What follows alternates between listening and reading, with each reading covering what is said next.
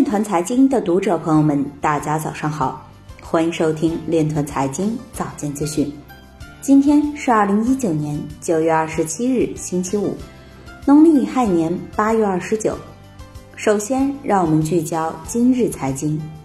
泰国财政部下属的九个部门及泰金银行，明日将签署使用区块链的谅解备忘录。日本加密货币交易行业协会。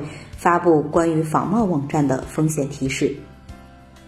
广东黄埔区正式上线商事服务区块链平台。浙江省财政厅专家表示，政府一直在考虑利用区块链进行票据电子化改革。山东港口集团完成首单电子仓单质押融资业务，利用物联网、区块链等理念。经济日报表示，人类生产进入智能时代。将形成区块链等一系列新生态。有报告显示，区块链技术的跨境支付，摒弃中转银行实现交易，可节省大量手续费。有数据显示，全球六座区块链智慧城市已现雏形，中国占两座。光大银行杨冰冰表示，区块链正在重构金融交互基础模式。万象肖峰表示。要将区块链当做一种制度来重构价值和金融。今日财经就到这里，下面我们来聊一聊关于区块链的那些事儿。九月二十六日，在蚂蚁区块链生态峰会专场上，中国万象控股有限公司副董事长兼执行董事肖峰表示，在区块链人的眼中看，世界是分布式的，以往物理世界中里面机械化的思维方法。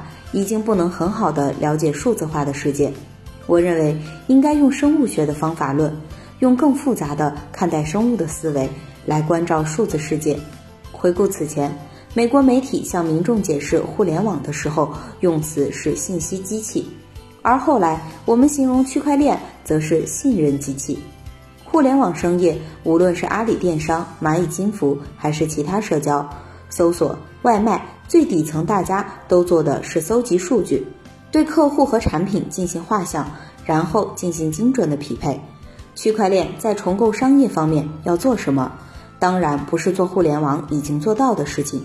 区块链要做的是重构金融，为数字化的经济提供一整套的服务体系，带来新的金融体系。